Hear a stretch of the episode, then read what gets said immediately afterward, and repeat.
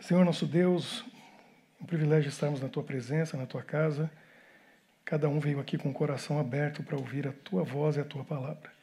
Fale conosco neste momento. São poucos minutos, mas são minutos preciosos, especiais, que queremos dedicar para estarmos em comunhão uns com os outros e contigo. Oramos em nome de Jesus. Amém. Nós já, já estamos no nosso nono encontro do ano. Marinei, a gente vai contando, né? Porque o resto eu não sei. Mas você e eu, a gente vai estar. Nós estamos aí. Até o fim do ano, né? Vamos ver. Olha, primeira série foi, foi Ponto de Vista, você se lembra de todos, vocês estavam em todos eles aqui. Aí depois nós tivemos a segunda série chamada Resgate. Quem perdeu, vá lá no, no, no YouTube ou tem o podcast, aí você ouve só as mensagens. Se quiser ver as fotos, aí tem que ir no YouTube, que tem todas as imagens lá. Olha só, estamos acertando a tradução ali. Vai ter um tradutor, muito bom. Nós estamos começando hoje a série Controle. Eu não sei você. Eu, eu sou casado com uma, com uma mulher que tem controle absoluto de tudo. Ela fala não é não, sim, sim. Está lá indignada. Hum, foi mal, foi mal. Tem que falar. Porque eu não tenho controle. Vou falar de mim. É verdade, ela é super controlada. Eu não tenho controle. Mas eu resolvi assumir o controle na primeira semana desse ano. Eu falei assim: chega de deixar outras coisas me controlarem. Eu vou assumir o controle. Eu estava comendo, admito, a hora que eu queria, o quanto eu queria, o que eu queria. O resultado era visível. Não dava para esconder de ninguém. Sabe o que foi engraçado? Eles não estão vendo agora, eles vão ver depois. Vocês, conheceram, a maioria de vocês conheceu. Semana passada estavam aqui ah, fazendo a abertura, Eliezer e a Sabrina. Aí a gente se encontrou. Assim que eles chegaram dos Estados Unidos, eles, eles estavam me vendo só online, toda semana. Aí ele falou assim: você tem que avisar para o pessoal que você parece muito mais magro pessoalmente do que online. Eu falei, é que você não sabe que eu acabei de perder 7 quilos. A verdade é essa. Eu resolvi assumir o controle daquilo que eu tinha perdido o controle. E aí a coisa também, espero, se torne visível, porque eu tenho mais cinco ou seis para ir. Aí vocês vão, vão me dar os parabéns. Não, não digam ainda, mas me apoiem aí, eu preciso de apoio, ajuda, incentivo. Já tive a minha coach aqui, ela não está aqui, ela está no Brasil. A gente teve uma conversa séria, ela é minha heroína, porque ela conseguiu assumir o controle, uau! Aí eu falei, ah, também consigo. Agora, tem coisas que parecem que estão fora do nosso controle. E por isso, a gente vai ver nessa série quatro palavras né, que refletem coisas que acontecem que deixam a gente pensando. Quem que está no controle? Sou eu que estou no controle ou tem alguém no controle? Tem alguma coisa sobrenatural? Porque quando acontece coincidência, a gente para para pensar. Porque tem coincidência que é coincidência demais para ser só coincidência. Concorda? A gente para e pensa, uau. Destino. Teve alguém que falou esses dias assim: Deus sabe o futuro. Isso é uma coisa da presciência de Deus. Se ele sabe o futuro, então, será que existe predestinação? Deus já sabe o que vai acontecer no nosso futuro. E aí? Será que adianta eu fazer alguma coisa, decidir alguma coisa aqui hoje, agora, sendo que ele já sabe o que vai acontecer? Será que eu estou predestinado para alguma coisa? Então você não pode perder semana que vem, se você quer tirar essa dúvida. Será que existe sorte, azar? Vamos, vamos dar uma olhada nisso aí na terceira semana. E acaso? O que, que o acaso tem a ver com a nossa vida? Será que as coisas realmente acontecem por acaso? Ou a pessoa que tem uma conexão com Deus não existe acaso? Tudo é providência. A gente vai chegar lá. Olha só, coincidência. Essa, essa situação é muito interessante, não é? Eu me lembro, eu tinha acho que 19, 20 anos de idade. Na época tinha umas camisas estampadas e tal. Eu achei uma bem bonita numa loja, estava com um amigo meu, ele comprou uma lata, eu comprei aquela.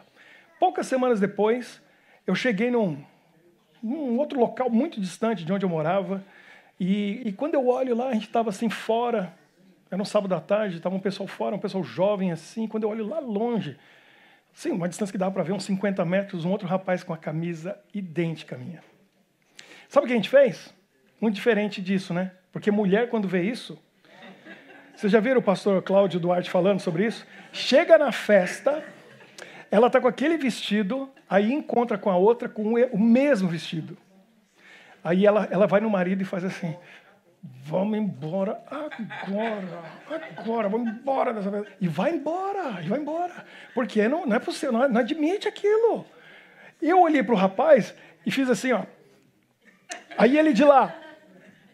Aí eu falei assim, cara, você tem bom gosto. E ele, você também. E tudo certo. É homem. Homem, homem vê as coisas diferentes. Mulher, nossa, é o fim do mundo. Esse tipo de coincidência, mulher nenhuma admite, aceita ou quer ter. Você lembra qual foi a maior coincidência que aconteceu na sua vida? Eu vou contar para vocês a minha. Foi simplesmente demais. Aconteceu, começou a história, começou nessa cidade chamada Hortolândia. Eu vou até perguntar aqui, quem conhece, quem que já esteve em Hortolândia? Levanta a mão, bem alto. Olha só, tem uma galera, o pessoal está de cá. Quem já morou em Hortolândia? Olha lá, tem alguns. Sério? Você morou lá? Hã? É no Brasil, uma cidade que tem muitas hortas. Aí eles chamam de Hortolândia. Quando essa história aconteceu, a cidade tinha outro nome. Ela chamava Jacuba. E aí eu fui dar uma olhada essa semana, Jean. Jacuba quer dizer água quente. Eu não sei do Tupi-Guarani. Não sei por quê, porque acho que não tem água quente lá, né? Mas era Jacuba. A história aconteceu em 1979, porque eu sou das antigas. Mas eu era bem pequenininho. Eu tinha cinco, acho que cinco anos de idade quando aconteceu essa história. E, e o que realmente fez essa história se tornar interessante foi uma bicicleta exatamente igual a essa. Essa aqui eu achei a foto online, me trouxe lembranças da minha infância, porque a minha era igualzinha a essa. Você está bem velhinha, né? Porque achar uma bicicleta de 78, hoje a foto, né? Está à venda. Mercado Livre, alguma coisa assim. Não compro, não compro. A minha, a minha era bonita, vermelhinha, igualzinha essa aí. Calói, né? como bom brasileiro. E, e, eu vivi grandes aventuras nessa bicicleta. Mas hoje vocês vão entender por que que, se você chegar perto de mim, você vai observar logo que eu fui uma criança muito arteira, porque você vai achar já de cara cicatrizes. Tem aqui na sobrancelha, tem outra aqui. Essa sim não tem nada a ver com essa sim. Eu vou contar a história para vocês dessa assim. Essa aqui é vertical. Foram 15 pontos aqui, mais 5 na cabeça, por causa dessa bicicleta. Mas não foi a bicicleta culpada. Então, essa é a história da maior coincidência que aconteceu na minha vida. A minha avó morava lá em Hortolândia, naquela época Jacuba. Vocês não fazem ideia dos carros que tinha em Jacuba naquela época. Se eu falar aqui, as pessoas nem sabem o que é DKV. Você lembra, Jean, daqueles carros lá? Antigo, né? Eu estou falando com o Jean porque o Jean estudou lá e, e lá, e a mãe dele mora lá, né? Até hoje, nessa mesma cidade. Então, meu, meus pais me deixaram no mês de dezembro. Eu tinha acabado de fazer cinco anos. Dezembro de 78, não era nem 79. E, e eu fiquei algumas semanas na casa dos meus avós e me deixaram com o meu brinquedo predileto, que era a minha bicicleta. E nem conto para vocês como que eu aprendi a andar de bicicleta, porque isso é outra história que não, não, não compensa agora. Mas o fato é que eles falaram para mim assim: ó, você, cinco anos, o mundo da criança é a rua na frente de casa. Eu não podia sair dali. Podia andar de bicicleta na frente. Não tinha asfalto na época, na, na, naquela rua. E, e eles, a regra era essa: você vai ficar sempre aqui, na frente da casa do vovô e da vovó. E eu gostava muito de ficar lá na casa dos meus avós, brincava ali e tal. Mas aí, era dezembro e chegou a véspera de Natal. Quando chegou a véspera de Natal, chegou todo mundo lá. Tios, primos, meus pais, todo mundo. Meu irmão mais novo, que, que na época tinha dois anos, né, o Nenezinho. E, e aí, por algum motivo, eu achei que a regra não valia mais. Porque aquela regra, na minha cabeça de cinco anos, era o seguinte: meu avô e minha avó colocaram, falaram para mim que eu tinha que andar só ali na frente. Quando chegou meu pai e minha mãe, eu falei: beleza, acabou a regra. Porque agora eu tenho que responder para meu pai e para minha mãe. Não foram eles que colocaram a regra, foi meu avô e minha avó. Então não vale mais. Aí eu fui para a rua, todo mundo. Aconteceu exatamente isso. Todos os homens saíram para o mercado, porque Jacuba era bem pequenininho naquele tempo, tinha que ir para outra cidade para comprar coisas no mercado para a ceia da véspera de Natal. E as mulheres foram todas para a cozinha começar a preparar. Minha avó, minha mãe e tias. Todo mundo lá. E eu na rua com a bicicletinha. Aí chegou um, um infeliz do, de um amigo com uma ideia que não foi nada boa. Nove anos de idade ele tinha. Para mim, ele já era quase adulto. Né? Porque eu com cinco anos, o outro com nove, a bicicleta dele era grandona. Eu vejo meus filhos falando isso hoje, né? Eu olhei assim, falei, poxa. Aí ele falou, vem comigo, vamos dar uma volta. Eu falei, beleza, a regra não se aplica mais. E lá fui eu com ele. E fomos um quarteirão, dois, três, quatro, cinco. E quando eu cinco quarteirões, eu já estava na minha cabeça bem longe, bateu um medo e eu falei, daqui eu sei voltar. Mas se for mais, eu acho que eu não, não vou conseguir lembrar o caminho. É melhor eu voltar agora. Aí eu parei com medo, olhei para ele e falei: vai em frente, eu vou voltar. Eu estava com medo.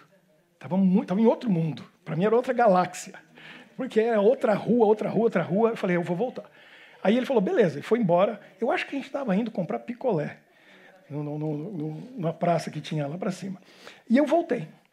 E eu, eu, sinceramente, com cinco anos era muito inteligente. Eu consegui pensar em coisas incríveis, mas ao mesmo tempo a criança de cinco anos é tremendamente distraída. O que, que aconteceu? Eu estou voltando com a minha poçante a mil por hora. E na frente tinha um caminhão estacionado. Era feriado, né? Véspera de Natal, não tinha ninguém trabalhando. Tinha um bar logo à frente, o um caminhão estacionado. E eu tô aqui, literalmente, a mil por hora, pedalando, pedalando, o coração estava assim, ó, pá, pá, pá, pá, tem que voltar rápido, tem que voltar rápido. E eu indo assim, aí eu falei, bom, se eu for passar o caminhão, porque a rua era estreita, ali tinha asfalto. E se viesse um carro atrás, eu pensei, eu vou passar o caminhão, ele pode me pegar. Aí eu olhei para trás para ver se vinha um carro. Muito inteligente, menino de 5 anos. Perfeito. Só que eu não sei o que, que eu fiquei olhando para trás, que eu esqueci que tinha um caminhão na frente. E continuei olhando alguma coisa muito interessante que estava lá atrás. E eu continuei, e de repente falei, ih, e o caminhão? Pum! Eu virei para frente só para bater na traseira do caminhão. A bicicleta caiu embaixo do caminhão. Aqui abriu, e vocês sabem que qualquer cortezinho aqui, o tanto de sangue sai. Um menino de 5 anos que estava com o coração, sei lá como estava o meu batimento cardíaco, mas estava muito acelerado, porque eu estava pedalando muito e o sangue jorrou. E me deu um banho. Parei, vi a bicicleta ali, estava longe, mais ou menos uns 5 quarteirões. Eu falei, o jeito mais rápido de chegar lá, como que é? Com a bicicleta. Peguei a bicicleta e outra, eu vou deixar ela aqui, porque alguém vai, certamente alguém vai pegar essa bicicleta. Peguei a bicicleta e lavou mais rápido ainda para chegar logo. E o sangue foi fazendo assim. E eu literalmente fiquei pintado de vermelho. Quando eu passei pelo bar, tinha um pessoal bebendo, eles, meu Deus do céu, já viraram assim, todo mundo apavorado. E eu fui. A bicicleta teve uma coisa, ela vermelha, estava meio assim, desgastada, ela foi ganhando uma, uma, uma, mão de tinta nova. Sério, ela foi ficando mais vermelhinha. Eu, eu só imagino, ninguém tirou uma foto, que eu queria mostrar a foto para vocês. E, e aquele sangue foi indo e foi me cobrindo, cobrindo, e eu fui pela rua de asfalto e eu tinha que sair à esquerda para uma rua de terra. E quando eu fui passando pelo cruzamento, chegou uma Kombi. 78 já tinha Kombi, já era carro antigo, sempre existiu. Chegou uma Kombi que parou, porque eu estava na via principal, né, de asfalto, ele chegou na rua de terra, e foi, foi hilária a cena. Né? O motorista da Kombi fez assim, ele parou, olhou para cá, e eu estou vindo aqui, né? Ele olhou para cá, olhou para lá e fez assim. E fui olhando aquela coisa vermelha passando. Ele ficou pensando, é o Chapolin ou o quê? Né? E foi passando. E aí ele começou a buzinar. Pá, pá, pá, e veio atrás de mim, porque ele queria que eu parasse para me levar para um hospital, um pronto-socorro, alguma coisa. Aí foi mais engraçado ainda, né? Eu entrei na rua da casa da minha avó, como eu disse, feriado, véspera de Natal, estava todo mundo brincando na rua. As crianças, as mães. E aí eu, eu me senti como Moisés atravessando o Mar Vermelho. Porque eu fui passando, foi abrindo, assim, ó. Abriu, não ficou ninguém. E a Kombi atrás, tu, tu, tu, tu, vindo atrás do, do menininho naquela bicicleta. E as mães, eu não sei porquê, tinham as mães com o bebê no colo, elas tampavam o olho do neném e viravam assim. Que não queria que o filho visse aquilo. Até que eu cheguei na porta da casa da minha avó, deitei a bicicleta, a Kombi freou assim, ó, que levantou o poeirão. Fui correndo pelo, pela lateral e entrei na cozinha e só falei: Mãe! Toda aquela mulherada olhou para mim. Aí a gente vê as personalidades. Porque teve umas que, ai meu Deus do céu, eu não sabe o que fazer. Outras saíram correndo e outras vieram na minha direção. Já pegaram um pano de prato, colocaram na minha testa. O homem da Kombi chegou, não tinha um homem lá, porque meu pai, meus tios, todo mundo estava lá no mercado comprando coisa. Vamos levar para Sumaré. Né? que era onde tinha o hospital. Aí me levaram para o hospital. E eu me lembro, assim, com o olho tampado, e eu vendo as árvores passando, assim, eles conversando, e cheguei no hospital. Quando eu chego no hospital, é, eu fiquei sentado esperando para ser atendido. Eu tinha que tirar um raio-x para ver se tinha quebrado o osso, o que, que tinha acontecido. E eu estou ali sentado e eu estou ouvindo um outro menino gritando: Ai meu pé! Ai meu pé! Ai meu pé! E ele gritava muito o tempo todo, não parava: Ai meu pé! Ai meu pé! Ai meu pé! Aí chegou uma enfermeira. A enfermeira chegou para mim assim e falou: Que bonitinho, posso ver? Aí eu comecei a pensar: essa coisa de enfermeira deve ser tudo doido, né? Quer ver um negócio desse? Aí tiraram o pano de prata, ela olhou: Que bonitinho. Olha, tá com a testa toda aberta, nem tá chorando. O outro menino fez um cortezinho no pé e tá gritando desesperado.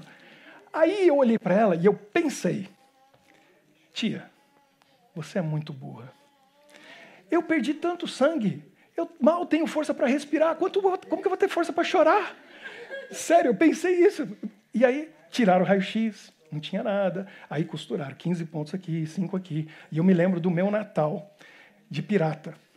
Porque com o olho tampado, né? E aquela coisa assim tinha que virar. Lembro dos presentes, todo mundo querendo me agradar. Pronto, a história ficou. Só que trauma a gente nunca esquece. Nunca esquece. E aquela história ficou gravada na minha memória. Passam-se dez anos. Aí eu estava em São Paulo, estudando. E eu morava, estava no internato, né, chamado NASP, hoje Campus 1. Na época tinha outro nome, IAE.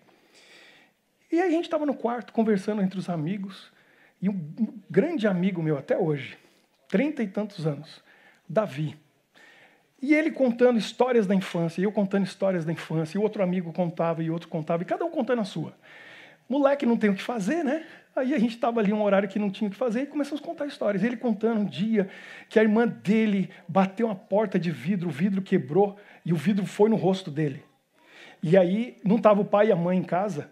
E ele ficou dizendo: Você me deixou cego, você me deixou cego, eu não consigo ver. Ele lavou o rosto e ficou fingindo de cego, horas e horas, fazendo a irmã sentir culpada, que ela tinha deixado ele cego.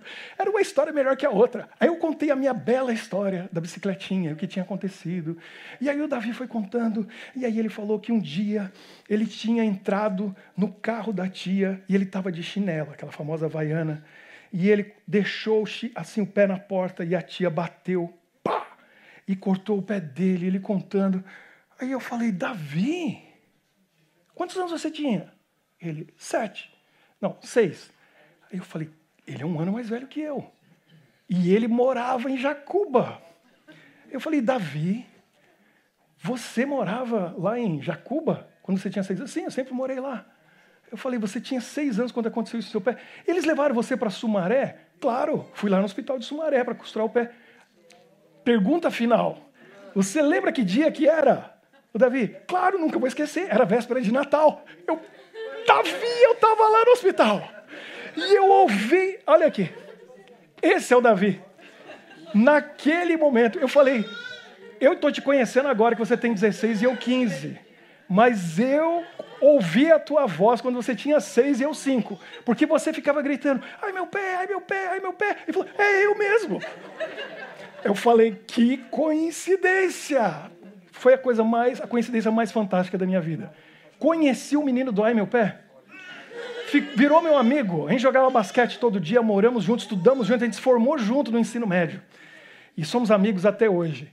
Tá aí o Davi, hoje, a esposa dele e as duas lindas filhas. E ele deve estar assistindo. Davi, um abraço. Falei que eu ia contar a história do menino Ai Meu Pé. Olha que coincidência. É uma coisa. Se, ó, eu sou escritor e eu invento história.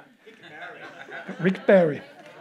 Mas eu vou dizer, essa eu não inventei. Essa é real, aconteceu. E até hoje eu fico, sim, de, abismado com o tamanho da coincidência.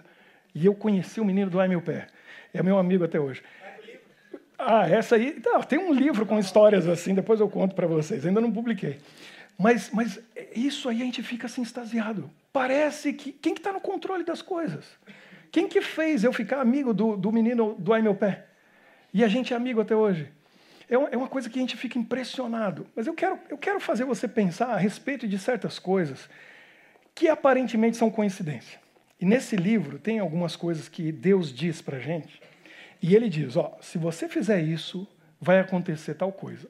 E quando acontece, é tão incrível que a maioria das pessoas olham e ficam pensando assim: deve ser coincidência. Só pode ser coincidência. Será que é coincidência? Olha só, esse texto de Levítico 26, verso 2, 3 e 12, diz assim: Guardareis os meus sábados e reverenciareis o meu santuário. Eu sou o Senhor. Se andardes nos meus estatutos, guardardes os meus mandamentos e os cumprirdes, andarei entre vós e serei o vosso Deus e vós sereis o meu povo.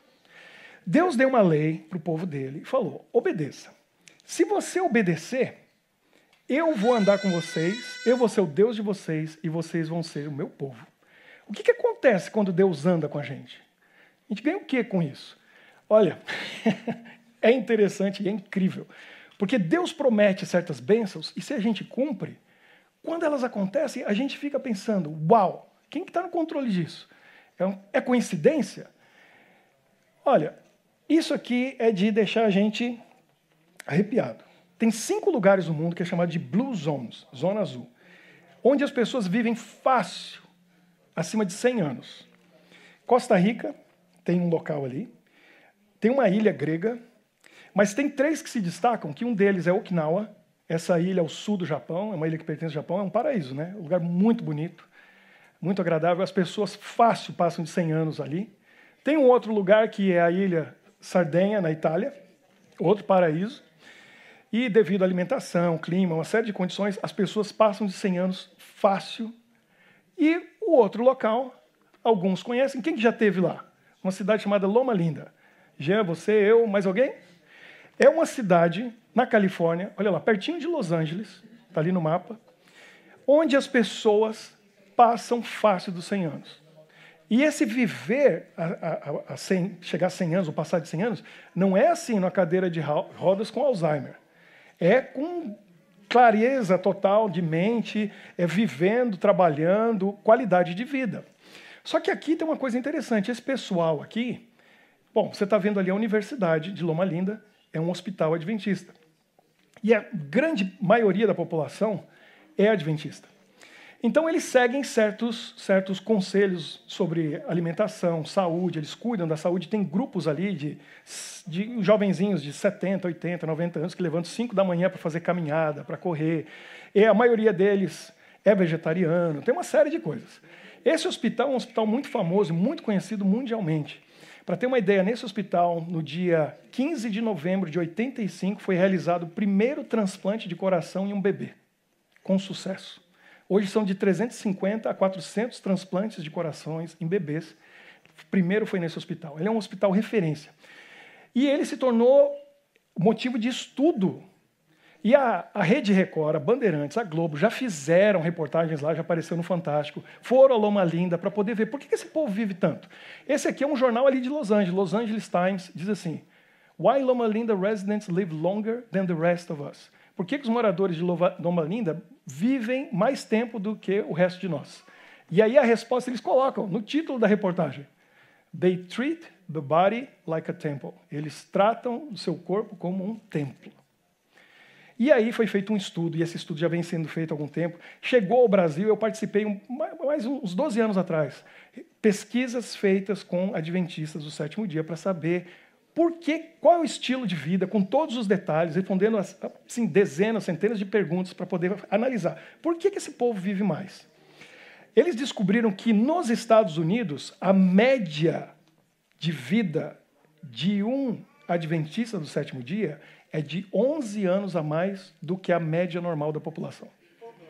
Ou seja, em Loma Linda, o povo vive muito mais, porque eles passam de 100, fácil. Mas eles analisaram os adventistas nos Estados Unidos e 11 anos, na média, se vive mais que a população. Olha, olha que interessante. Aí, agora recente, alguns de vocês talvez já viram um videozinho que foi enviado aí, mas eu tenho que contar para os demais que não viram. Então a gente vai fazer um cálculo agora. Pega aí a sua. Pega, pega o seu celular. Que eu não sei se você sabia, isso aqui serve para muitas coisas. Entre elas tem uma calculadora aí. Alguém, alguém. Não, porque essa, essa é boa, né? o neto deu para a avó um telefone desse e mostrou os aplicativos, mostrou a internet, mostrou a calculadora, tudo, tudo. Ele ficou assim meia hora explicando aí no final ela perguntou assim: "E dá para ligar para você?" Porque é para tudo, né? Mas ainda é um telefone, né? É tudo. Mas tem a calculadora. Abriu aí a calculadora? Ó, você vai fazer comigo. Porque isso, quem fez foi um pastor batista. Não foi nem adventista. Ele se deu conta disso. Ele sabia desses dados. Aí olha só, eu fui no Google e eu, e eu perguntei para o Google, que sabe tudo, né? Eu perguntei para ele assim: qual que é a, expectativa média de vida para um americano? E se você for no Google agora e colocar aí, você vai encontrar essa resposta: 77,28. Então, um americano normal vive 77 anos, 28. Essa é a média da população. Coloca aí, então, 77,28. Eu já tenho o meu aqui. Ó. Eu, é fantástico. Eu coloco aqui aparece lá. É, tecnologia aqui, nosso refúgio é fantástico. Então vamos lá. Colocou? Aí esse pastor batista pensou assim: se esse pessoal que é adventista, se eles viverem 77 anos, 28, né? Se eles viverem 77 anos e guardarem todos os sábados, quantos sábados eles vão ter guardado? Quantos sábados tem no ano? É o número de semanas do ano, certo? Um por semana. Quantas, quantas semanas tem no ano? Então você multiplica por 52. E aí a gente vai descobrir, certo? 77 anos, vírgula 28, vezes 52. Fez aí? Quanto que deu? Certo? Então esse é o número de sábados que um guardador do sábado, seja um judeu, seja um judeu messiânico, seja um batista do sétimo dia, um adventista do sétimo dia, tem vários grupos aí, viu? Não é só esse não. Guardaria em 77 anos 4018. Aí ele falou: "Bom, eu quero saber agora se transformassem esses sábados todos, 4018,56 em anos. Quantos anos a pessoa passou guardando o sábado, ou seja, em comunhão com Deus, reservando um dia, mas se colocasse um atrás do outro. Como que a gente faz? Você tem 4.018 dias, certo? Dividido por 365, certo? Que é o, o número de dias no ano. Então, o que, que você faz agora? Você pega esse valor e divide por 365. Qual que é a conclusão? 11 anos. 11 anos. Você entendeu o que aconteceu aqui? Olha o que ele descobriu. Que o americano tem expectativa de vida de 77 anos. Se ele guardou todos os sábados, ele vai ter passado 11 anos descansando no sétimo dia da semana, que é o sábado.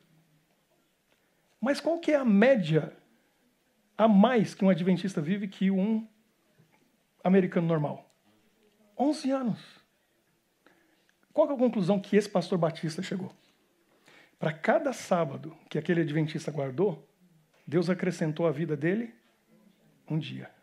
E ele guardou um sábado, e Deus acrescentou a vida dele um dia. Mais um dia, e mais um dia. E por isso que ele guardou 11 anos, e Deus deu para ele quanto? 11 anos a mais. Que coincidência. Então eu deixo para você pensar, para você refletir. É coincidência? A minha experiência como cristão, conhecedor da Bíblia, estudioso da Bíblia, é que isso não é coincidência. Porque quando a gente entra no território de Deus, a palavra coincidência desaparece. Não existe mais. Existe uma coisa chamada providência. Ele provê. Ele faz. E toda vez que tem uma promessa nesse livro e Deus diz: se você fizer isso, você vai receber aquilo, é automático. Porque a parte dele é garantida. Deus não mente, ele não volta atrás, ele pode tudo. Se ele prometeu e você cumpre a sua parte, a dele ele vai cumprir. E aí eu estava conversando com o pastor Eliezer. Sabe o que ele falou? Uma coisa interessante. No, no quinto mandamento diz o quê? Honra teu pai e tua mãe, para quê? Prolongue seus dias na terra. Eu vim do Japão, antes de vir para a Bélgica, fui missionário lá dois anos, e o povo que mais vive no mundo é japonês. O povo que mais cuida dos idosos é o japonês. Lá não tem asilo, não tem casa de repouso. Os filhos, é tradição, cuidarem dos, dos pais. Você acha que é por acaso, é coincidência que é o povo que mais vive? Eles cumprem a lei de Deus. Eles cumprem as outras? Não, a maioria deles ali, alguns são até ateus. Mas esse mandamento eles cumprem. E Deus, ele, ele diz: não, mas aí não vale. Não, cumpriu, recebeu a bênção. O japonês recebe. E aí o pastor Eliezer falou assim: você já parou para pensar? Dos doze, qual foi o que mais viveu? Dos doze apóstolos de Jesus, doze discípulos, quem que mais viveu? João. Né? Os outros todos morreram bem jovens. Ele viveu até velhinho. Ele cuidou de algum idoso? Jesus estava na cruz e falou o que para ele? Cuida da minha mãe. Ele foi cuidar da, da mamãe de Jesus. O homem não ia viver até, sei lá, 90 anos de idade. Se deu bem, João. Foi cuidar da mãe de Jesus. Olha lá, todo mundo morreu. Deixa eu, deixa eu concluir aqui, que o nosso tempo está tá avançado, mas hoje vai valer a pena. Eu gostava muito dessa propaganda, talvez você já viu, da Mastercard, que dizia assim: ó, existem coisas que o dinheiro não compra, mas para todas as outras existe Mastercard. Já viram essa série? Aí aparecem várias coisas, né? Tal coisa é tanto, tal coisa é tanto, tal coisa é tanto. Aí a propaganda falava assim: é, e aí acontece isso, não tem preço. Aí tem coisas que né, o dinheiro não compra, para todos os outros tem Mastercard. Aí veio um monte de piada. A que eu mais gostei dizia assim: tem mulheres que a gente conquista só no olhar. Tem mulheres que a gente conquista com uma boa conversa. Outras com um beijo. Para todas as outras, tem Mastercard. é bem por aí, né? Mas eu, o que eu quero dizer. É. Isso aí. Mas o que eu quero dizer para vocês é o seguinte: tem coisas que a gente consegue fazer. O que é humanamente possível, a gente faz. O que não é, é com Deus. Para todas as outras, tudo que a gente pode fazer humanamente, a gente faz. Para todas as outras, é milagre, então é com Deus. É com Ele, não é Mastercard que resolve. É Deus, tem que orar. Bom, quem tem produto Apple aí, não precisa nem perguntar, né? Um que é muito interessante agora são os AirTags. Que isso aí, você lembra filme de, de, de espião? Né, que colo... tinha que arranjar um negócio incrível colocar no carro para poder seguir o carro e saber onde está, rastreador. Isso é um rastreador, todo mundo pode ter por 39 euros. Não vou fazer propaganda da Apple aqui, se comprar quatro tem desconto. Mas... é, Pois é. Olha só, isso tem que tomar cuidado. Vou falar para vocês, tem que tomar cuidado, que é muito útil. Mas se alguém quiser saber onde você mora, a pessoa coloca um desse em você e ela vai saber onde você mora. Porque ela rastreia. Então você pode rastrear qualquer coisa. Aí o pessoal coloca no, nos, nos, animais de estimação, na coleirinha. O cachorro se perde, o gato se perde, ela acha. Coloca no chaveiro. Ninguém mais tem chave perdida agora. Né? Está no chaveiro. E a Samanta, que estava aqui semana passada, ela fez uma coisa muito interessante. E por isso que eu perguntei, Jean, se você ia estar aqui hoje. Porque o Jean, antes da pandemia principalmente, é o homem que eu conheço que mais viajava. Né, Jean? Você viajava quantas vezes por ano? Dezenas de vezes, às vezes, né? Aí o Jean, ele é o campeão em perder mala em viagem. É, que eu saiba, foram nove vezes. É isso? Nem leva mala mais. Mas você perdeu umas nove vezes, foi isso? A gente contou uma vez. E algumas ele recuperou, algumas só está na lembrança, algumas ele nem lembra mais. A mais engraçada foi um dia que ele estava dentro do avião, na janelinha, ele olhou e ele viu a mala dele sendo retirada por algum motivo. Aí ele chamou a comissária e falou: A minha mala, estão tirando. Senhor, não é a sua mala. Mas eu estou vendo, é a minha mala, eles tiraram. Senhor, a sua mala, você fez o check-in? Fiz. Colocou a etiqueta? Sim. Então isso é impossível. Ele falou, então o impossível está acontecendo. Porque eu estou vendo a minha mala, foi retirada. E assim ele ficou sem a mala. Não conseguiu. Recuperou essa? Recuperou. A, Sam, a Sabrina teve uma ideia fantástica. Pegou um AirTag e colocou na mala dela. Se perder, eu vou saber onde está. Não deu outra. Eles foram para Israel em novembro do ano passado. Quando estava uh, um grupo, saíram de Jerusalém, Tel Aviv, chegaram em Nova York. É, eles moram na região de Washington, né? E aí, chegando em Nova York, todo mundo recebeu a mala. Cadê a mala dela? Aí ela foi no aplicativo e ela verificou e estava lá. No, no, tag, ela colocou lá Sabrina's handbag, a mala da Sabrina. Estava lá. Onde que está? Ben Gurion Airport. Estava lá em Tel Aviv. Não foi a mala. Bom, beleza, tá lá. Aí ela foi acompanhando, ela reclamou, preencheu tudo, fez o pedido. Passaram-se dias e ela verificando lá, aí ela olhou e está lá, JFK, está no aeroporto de JFK, chegou em Nova York. Aí o pessoal não conseguia achar no aeroporto. Ela falou: minha mala tá aí, eu tô vendo. Aqui no aplicativo eu vejo exatamente, está no terminal tal. Aí ela vinha mudando de terminal e os dias iam passando e ela não conseguia a mala dela. E aí o pessoal não conseguia achar. E aí todo dia ela checando e finalmente ela checou um dia. Ha, sabe o que aconteceu? A mala dela aparece numa casa no Queens. Tava, e dava para ver que estava numa sala, no, no quarto do fundo de uma casa. Roubaram a mala dela, foi parar lá na casa. E aí hoje, como tem tecnologia, ó, hoje não dá nem para roubar a mala em paz. Não dá. Não dá. Porque aí ela viu a localização, colocou no Google Maps, ela sabia a casa onde a mala dela estava. Tá lá, a mala dela estava lá. Aí ela foi na polícia, e as semanas passando, os dias passando, as semanas passando. Ela foi na polícia e falou: não, então tá bom, leva tudo isso aí na polícia de Maryland, onde você mora, vai entrar em contato com a polícia de Nova York. Agora imagina que difícil, né? Como que a polícia vai justificar entrar ali e falar, tem uma mala roubada aí? porque tem, tem um sinal vindo aí e tal. Complicado. Hoje em dia a tecnologia está deixando as coisas. E ela lá, pensando, ah, o que, que eu faço com a minha mala e tal, e orando, e tudo complicado, e com a polícia não tinha jeito. Aí chegou o final do mês de novembro, chegou o primeiro de dezembro, e a Sabrina, como crê em certas coisas, o que, ela fez? Ela falou assim: eu tenho que dar o meu dízimo. E vou, foi fazer online. Aí ela foi e entrou no site colocou lá direitinho, tá ali o, recibo. Donation received, ou ação recebida, o nome dela. Tal. Quando ela terminou de dar o dízimo dela, ela estava pensando, aí veio alguma coisa na mente dela. Será que é acaso? vou deixar para o último, né? Mas a, a, a ideia veio na mente dela. Checa de novo o aplicativo. Quando ela checou, logo em seguida, a mala estava de volta no aeroporto. Não sabe explicar. Mas a mala estava de volta ao aeroporto. Ela recuperou a mala dela. Então, eu deixo para você pensar se é coincidência ou não. O que eu acredito é isso aqui, que eu acredito. Malaquias 3:10. Tragam o dízimo todo ao depósito do templo, para que haja alimento em minha casa.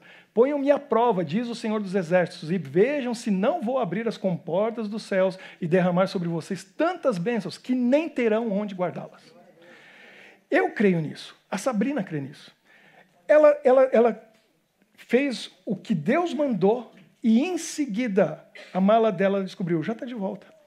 Para mim é o seguinte: Deus está dizendo com isso, você cuida das minhas coisas, eu cuido das tuas. É isso. Você tem que decidir. E você que está online assistindo tem que decidir. Você pode dizer, é coincidência. Eu acredito que quando a gente ora, não existe coincidência. Quando você tem Deus na sua vida, não tem mais coincidência. As coisas acontecem com um propósito, com uma razão, por um motivo. E você está aqui, não é isso que você falou, Gabriel? Não é coincidência. Deus tem um propósito e um plano na sua vida. Esse livro tem coisas e promessas maravilhosas para a gente. E Deus vai fazer coisas grandiosas e coincidências incríveis vão acontecer. Mas não são coincidências. Porque a mão da providência está guiando e dirigindo a sua vida. Se você confiar nesse Deus, se você orar, se você cumprir os mandamentos dele, só tem bênçãos para você. Só tem bênçãos. Você não é obrigado, mas está perdendo. Está perdendo a bênção. E Deus está louco para dar as bênçãos para você, só esperando. Faça a sua parte. Então, hoje, mais uma vez, como é nosso costume, eu quero orar com você. E se você quer vir aqui comigo, para a gente orar junto nesse momento e dizer assim: eu quero fazer a vontade de Deus, porque eu quero ver, eu quero ser surpreendido. Deus é surpreendente. Eu quero receber essas surpresas de Deus e ver essas coincidências, entre aspas, maravilhosas que Deus causa na nossa vida. Ele vai fazer, se você for fiel, fizer a sua parte. Deus tem um plano para cada um de nós. E Ele vai nos abençoar quando a gente dá uma oportunidade, a gente dá uma chance. Coincidências não acontecem na vida daqueles que creem em Jesus. Vamos orar e vamos colocar a nossa vida mais uma vez nas mãos do nosso Deus. Senhor nosso Deus, mais uma vez nós estamos aqui na tua presença, felizes, contentes por estarmos entre amigos e irmãos. E nós vemos nesse mundo coisas incompreensíveis, coisas impressionantes, coincidências que acontecem, mas nós sabemos, Senhor, que quando a gente ora, coincidência não faz parte do nosso dicionário. Essa palavra não existe porque a tua providência toma conta de tudo ao nosso redor. E as coisas que precisam ser resolvidas são resolvidas. E o Senhor cuida de nós, atende às nossas necessidades. Às vezes, em alguns casos, dá mais alguns dias de vida para nós nesse mundo, para andarmos contigo na tua presença. Ou mesmo quando algo é perdido, o Senhor pode trazer de volta, porque o Senhor sabe onde está. E o Senhor tem os meios para fazer isso. Obrigado, Senhor, pelos testemunhos que a gente ouviu hoje. Que eles possam se aplicar na nossa vida de maneiras diversas, diferentes. Porque o Senhor é o Deus do infinito e não há limites para a tua atuação. Nos ajude a fazer a nossa parte, a fazer aquilo que nós precisamos fazer para garantir que essas boas coincidências vão acontecer na nossa vida na forma de bênção, na forma de algo maravilhoso que só o Senhor pode fazer no nosso coração, na nossa mente. Nós entregamos tudo que temos e somos a Ti. E louvamos o Teu nome e te adoramos, hoje e sempre, por tudo que o Senhor é, por tudo que o Senhor faz e fez na nossa vida, mas ainda pelo que fará no futuro, porque nós andamos na Tua presença e confiamos em Ti. Abençoa-nos e ajuda-nos a entender que ao orarmos, as coisas não são por acaso, mas elas são vindas das tuas mãos. E estamos aqui hoje para reconhecer isso. Em nome de Jesus, colocamos nossa vida em tuas mãos. Amém.